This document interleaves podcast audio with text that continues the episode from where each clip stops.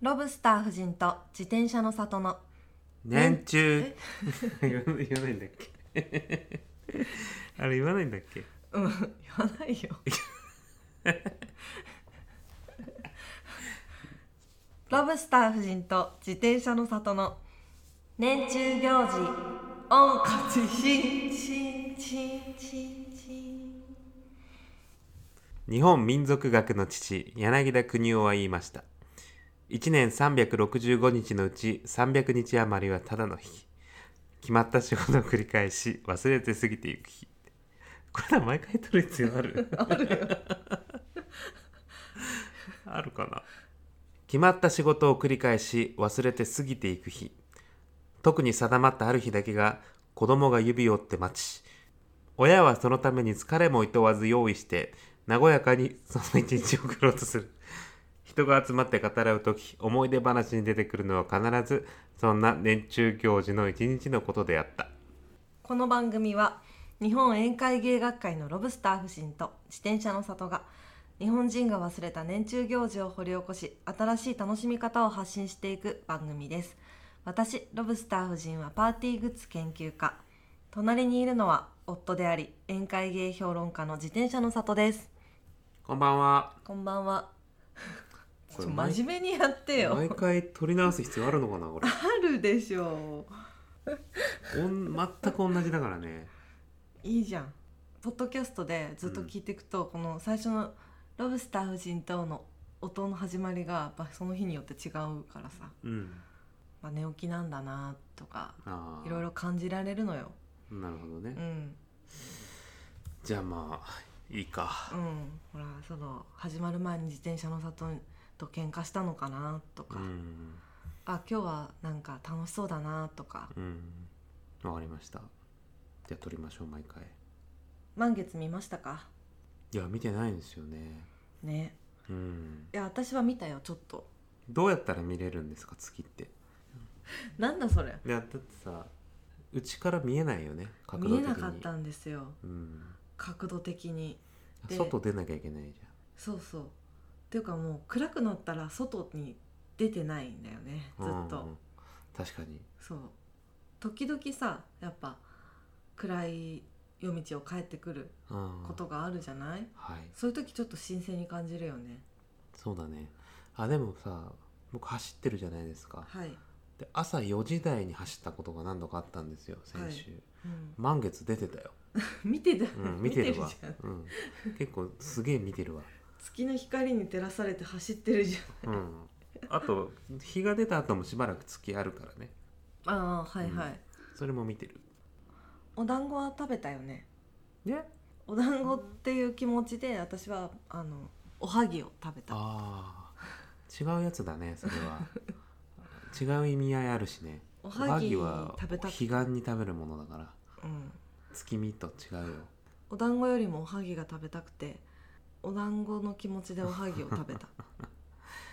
でもいいよねその月見ながら団子食べるみたいなさうんカルチャーいいよね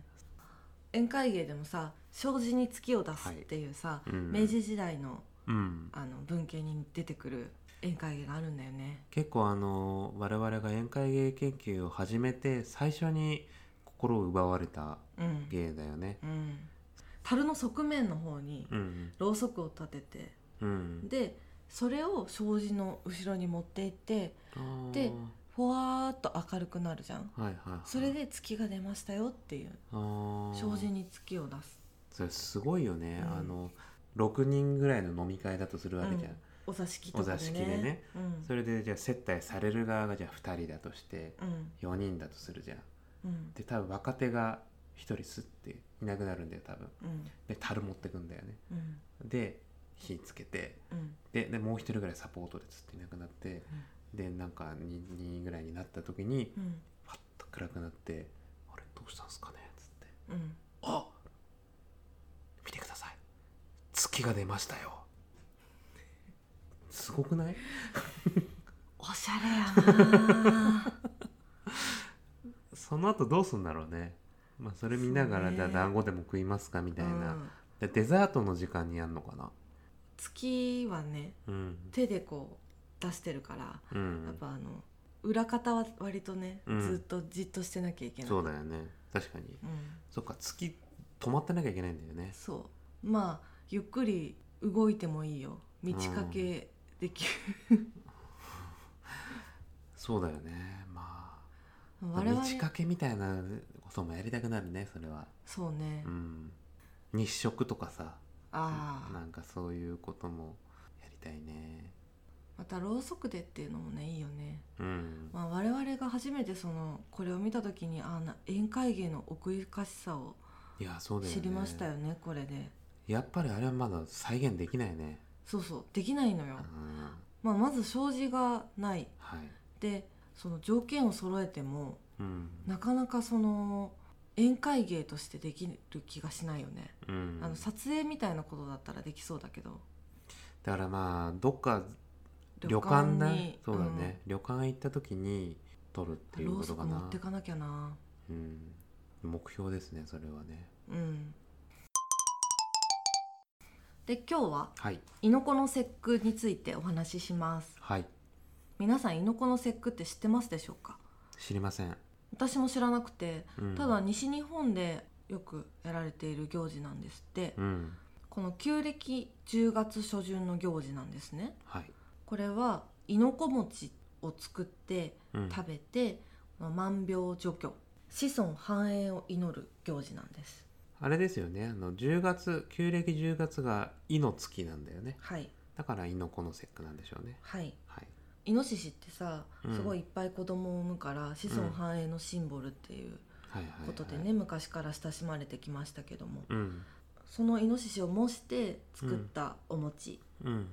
お餅もいろんななんか材料で、えっとそれぞれお店で違ったりお家ん庭で違ったりするみたいなんだけど、うんこのいのこ餅はね昔からある文化でうんまあ、源氏物語にも出てきたりとか、はいはいあと鎌倉時代の文献にも出てきたりしてるみたいなのね、宮中の行事だったんですね、うん、和菓子の虎屋さんはい虎屋は鎌倉時代の文献レシピのいのこ餅を売ってるそうですよ、いやーいいよね、うん、そうやって古典の文献からレシピ持ってきたとか言うとやっぱいい感じするよねうん、食べたいなって思うよねうんやっぱ我々もさ古典のやっぱ葛飾北斎の描いた絵から着想を得た宴会芸ですとかさ、うんやっぱそういうのいいよねうんうん江戸時代なんだよなまだなそうなやっぱの宮中行事からとかそういう権威を、うん、いうん、や鎌倉時代って見た時になんかいいなーって レシピの文献あるのいいなーってまあねこの最近ねドラマでね「私たちはどうかしている」っていうのがあったの知ってた横浜流星君と浜辺美波ちゃんとう横浜流星くんのうん今時のやつですね、そう和菓子のドラマなんだけど、うん、そのね7話にねいのこ餅が出てきたんだってはあ私ねインスタで「いのこ餅」って調べたらう「ん、出てきた私たちはどうかしてる」が出てきてへえやっぱいいんだね絵的にそうそう可愛いあのんだよな、虎屋のうん、いのこ餅はその鎌倉時代の文献だからうんストイックなの、あとね浅草の梅園そこでもいのこ餅出してんだけどそれも結構ゴツゴツっとしてるものなの、本来そういうもんなんですようんね、多分ねうんインスタで調べたら、うんあの売り棒の柄がちゃんと載ってるのね大体あーでこう売り棒を模して作ってて可愛いのよすごく、やっぱ丸くてねコロッとしててうんあと売り棒ってやっぱさあのあの柄ってさうん子供の時にしかないやつだからねう、んうんうん大人になると消えるやつだから、うんなんか可愛いものの象徴みたいなとこあるよねうんうんいのこ餅って調べた時にうん検索欄に「いのこ餅2020」ってうん出てきたのでみんなさ今年のいのこ餅いつ食べられるんだろうって調べてるんだなと思って、そうだねうん、これさ旧暦10月初旬の行事なんだけど、うんまあ、今で言うとうん11月4日がいのこの節句の日なんだってだからお店もねいのこ餅販売時期が11月1日から30日これはもう虎屋も梅園もそうみたいうん、今年はね食べたいなと思ってそうだね、うん全然去年とか気づきませんでしたね、全く全く気づかなかったうん私西日本の人間だけどうん全然知らなくて、なんでなんだろうねもう失うでもさこうやって虎屋でもやってたりするわけじゃないですか、うんでも多分もう猪子の節句以外にもいろんなお餅はあるんだろうね結構和菓子屋に行けばさうん行事のことし分かるかもね確かにねトラヤとかさ、うんうん、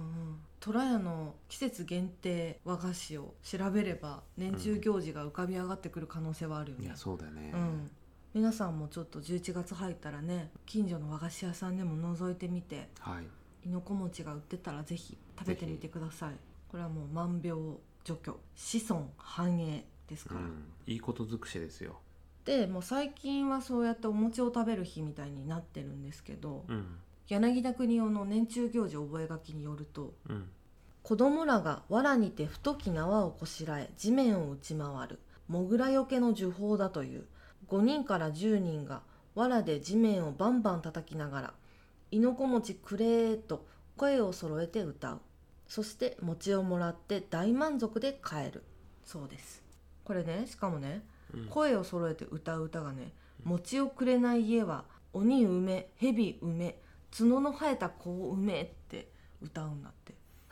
脅しですね。うん本来は餅を食べるだけじゃなくて、その前があって、そうそう前は太き縄をこしらえた子供たちが地面をバンバン打ちながら、モグラをモグラを避けてるんだ。うんモグラを避けたから餅をくれ と言って対る価を要求してくるわけね。ハロウィンと同じですねハロウィンだね。まあ、ハロウィンの場合は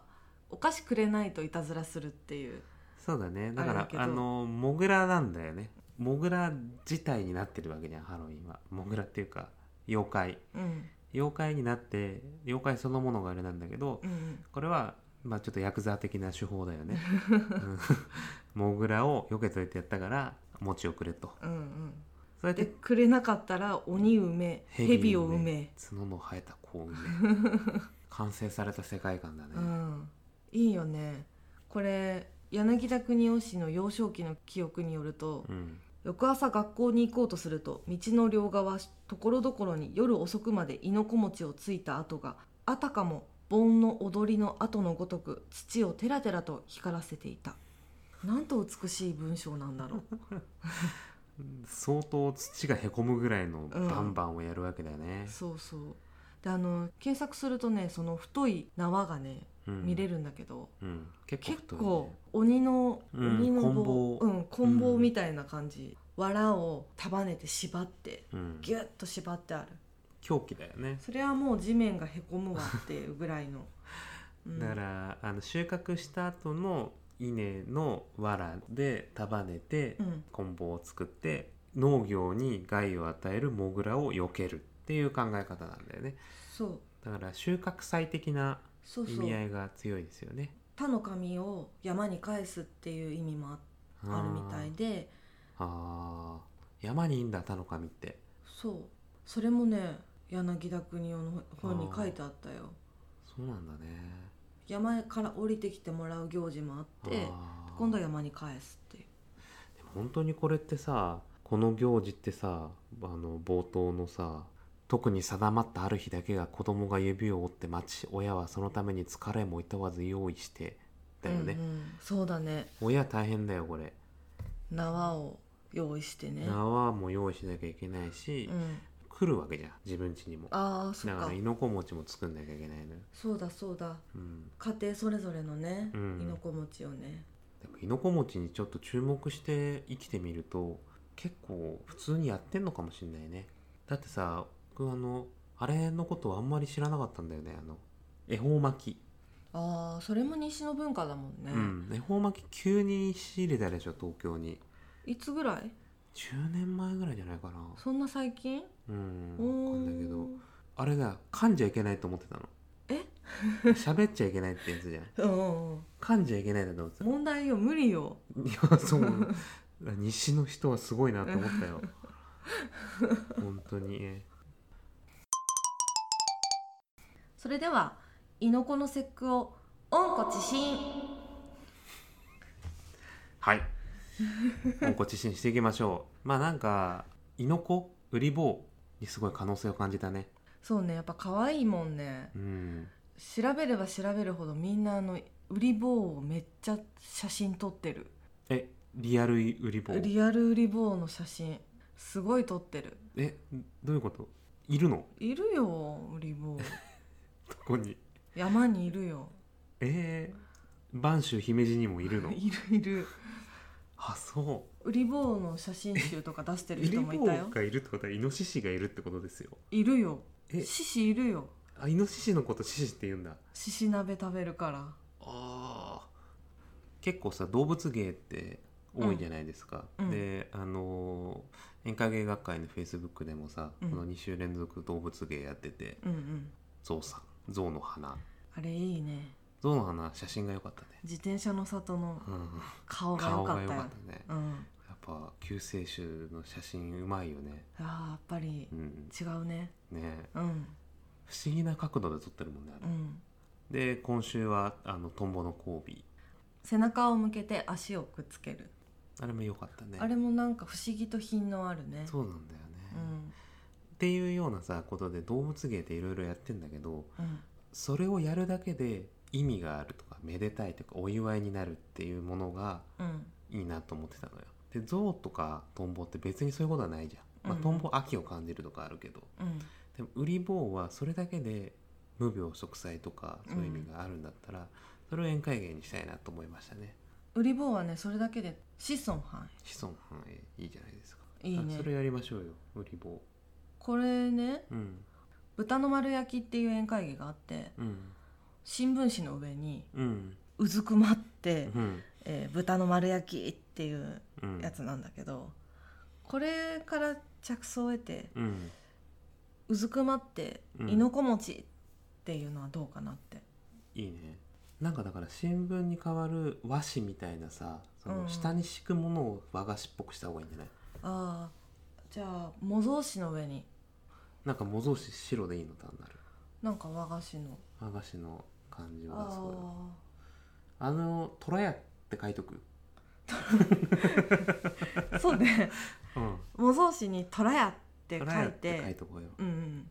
でその上にあのうずくまって 「いのこ餅なんかやっぱ線はあった方がいいんじゃない一応売り棒の」あー背中にねもうしん線かけたら、あの線描いてもいいねそうだねウリボウのあの模様ねうんそれをじゃあ11月4日までにやりましょうやりましょうでももうさ線も描かなくてもいいような気もするのああそうそれさえもないなくていいのだって虎屋のいのこ餅うん線ついてないから それぐらいシンプルなものであーいいような気もするまあもちろん着る服は考えた方がいいそけうだどね猪子餅にやっぱ見えないというんうんけないから、うんあとあの線によってだってインスタ映えする感じになってるよあれトラヤのはあれはストイックだから鎌倉時代だからね、うそこはちょっとまああちょっと考のえましょうやってみて考えるわんうんだからインスタかなんかでねうんあじゃあロブのインスタではいやりましょう投稿しますんでぜひぜひ見てくださいあとあのー、藁をバシバシ地面叩くっていうのもぜひやりたいねうんあれもなんかありそうだよね一つねうんただあのー、やっぱ農業やってないからさうんあとマンションだからねマンションでこれ僕ら家族3人でさバシバシバンバンバンバンやってやもさって下の階の人が退去するっていううん掲示板になんかうん藁で地面を叩くような音がしてますけどってなるだけだから、なんか引っ越し祝いとかでさ、うんうん家建てたはい人の家に行ってうんでバンバンバンバン叩いて、うんでモグラを出してあげることに意味あるわけじゃんはいはいだからモグラを除去することにねそうそうモグラ役の人もいてさうんうんバンバンバンバンやったらモグラが出てきてさーって逃げていくと、もっとバンバンバンバンやったらもう絶対絶命のハエとかさうんうんゴキブリとかさうんそういうその害虫害虫芸害虫害虫芸、うんうんいろんなやつも出てくるといいんだよいいと思うんだよね、絶対絶命のハエはうん、自転車の里のお箱芸だよね、鳥餅に捕らえられたハエうのん、絶命する姿、これはあの日本宴会芸学会のインスタグラムに載って載まっすんてでますんで見てくださいこれ Facebook にもあはりますねね撮影の時はね「うこんう、もっともっと!」って私が言ってそうだよね、うん、すごい演出家っぽく、黒沢張りの演出うで、ん、あれが完成したんですよ。うんまあだからあとは九段とかさ鼻毛の曲芸とかさもうもう何でもいいと思うの出てくる害獣は結局できる限りのことそをうだねやればいいのねうんじゃあまあなんかで子歌い供なとがらかにほうきとか持たせてそうそうバンバンでもう歌は歌ってほしいね落とす脅すような歌を、ああ、うん、脅すような歌はデスメタルみたいなまあじゃあちょっとそれも家を建てた友達の家でやろうかうんうん誰か家を建てていませんか家を建てた人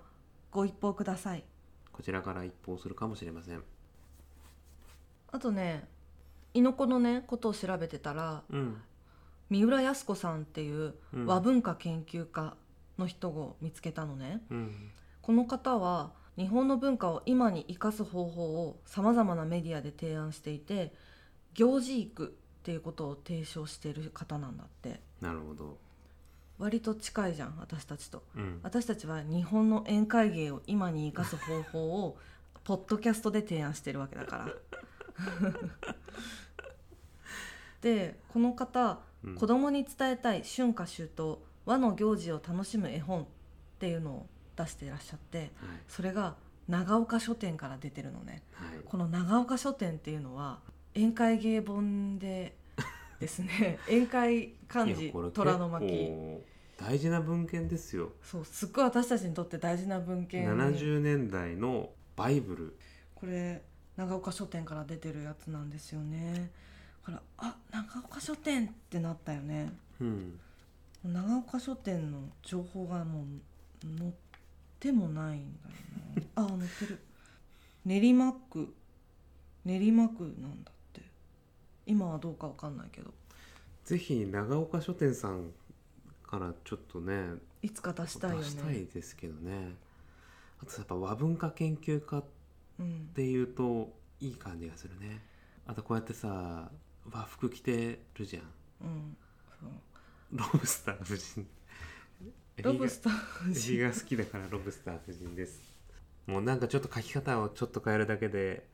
メディア受けは良くなるかもしれないなまあ確かにやってることは近いなでしょうんで私はねとにかくこの和和行事を楽しむ絵本をまずは買おうと思ってて、うんであと「おうち歳時記」っていう本とうん赤ちゃん子供のお祝い事がわかる本これを図書館で今か予約をしましためちゃくちゃこの方は細かい報告してますね 来週絵本が届いてるでしょうし、まあ、この絵本の話もしつつ そうだねうんなんか言っときたいことあるトランプ大統領心配ですねああ心配してん心の配あなただけじゃない いやいやいや心配でしょうトランプ大統領がうんコロナに感染したことについて、やっぱ最近もうツイッターでみんないいこと言わなきゃいけないというか、国がね国がねうんあの何か、まあ、この荒波にもねあなたの持ち前の前向きな思考と生命力で乗り越えてくれることを信じてやまないみたいな、うんなんかそういうこと書いてるのよみんな。うんイギリスのボリス・ジョンソンもうんロシアのプーチンも書いていて、うんあの中国からのコメントがうん「早く良くなりますようにかわいい」うんあそうのフワちゃんっぽく言うとそうかわいい、それが良かったですねなんかねうんうん、あとあの東証の東証ねあの東京証券取引所が止まっちゃってね大変だったで大変だからもうシステム止まってるんだったらこれ99年まではうん人間がやってたんですよあれ競りのようにしてセリのようにうんでそれもうさ声が聞こえないじゃんみんながだってそのバーバーバーバーって言ったうんら、だからハンドサインで手話みたいな形でうん銘柄を言っていて、うん例えばもう勝者勝事っていうのは障子を引くハンドサインだったうんうんで伊藤忠はチュッて嘆きっすみたいな何伊藤忠が出てくるとおじさんのおじさんが投げキスが見れるのそうそうっていうのをなんかに経新聞のねあの一面の春秋というので、うんそういうの結構合コンで宴会芸としてやってる人がいたとでも全然受けなかった伊藤忠の人だけがちょっと得してるじゃん合コンでやるならまあねまあでもそれやってるのもあれだから証券会社の人とかさあとあ日経新聞の人とかうんそういうその証券取引所に行ってる人だかすごいそんな人も宴会芸をねらいややっぱやってたんだね、うんでやっぱ受けてなかったんだなと思ってだせーでもやっぱ意味わかんないもんねそんなのやられてもね確かにでもなんかその俺たち日本の経済動かしてんだぜっていう感じをちょっと出したい感じの芸なんだと思うんだようんそれはまたいいよねうんなんかモテなさそうで いいねそうだよなやっぱなんか今から振り返ると面白いけどその瞬間の宴会の空気でどう面白くするのかってよくわかんないもんねうん今は物珍しいからねうんうん当時の人が70歳ぐらいの人がうん今宴会でそれやってくれたら超面うんう白んいじうゃん、んうんっていうかさそその人にインタビューしたいよねっていうか見せてほしいよねうん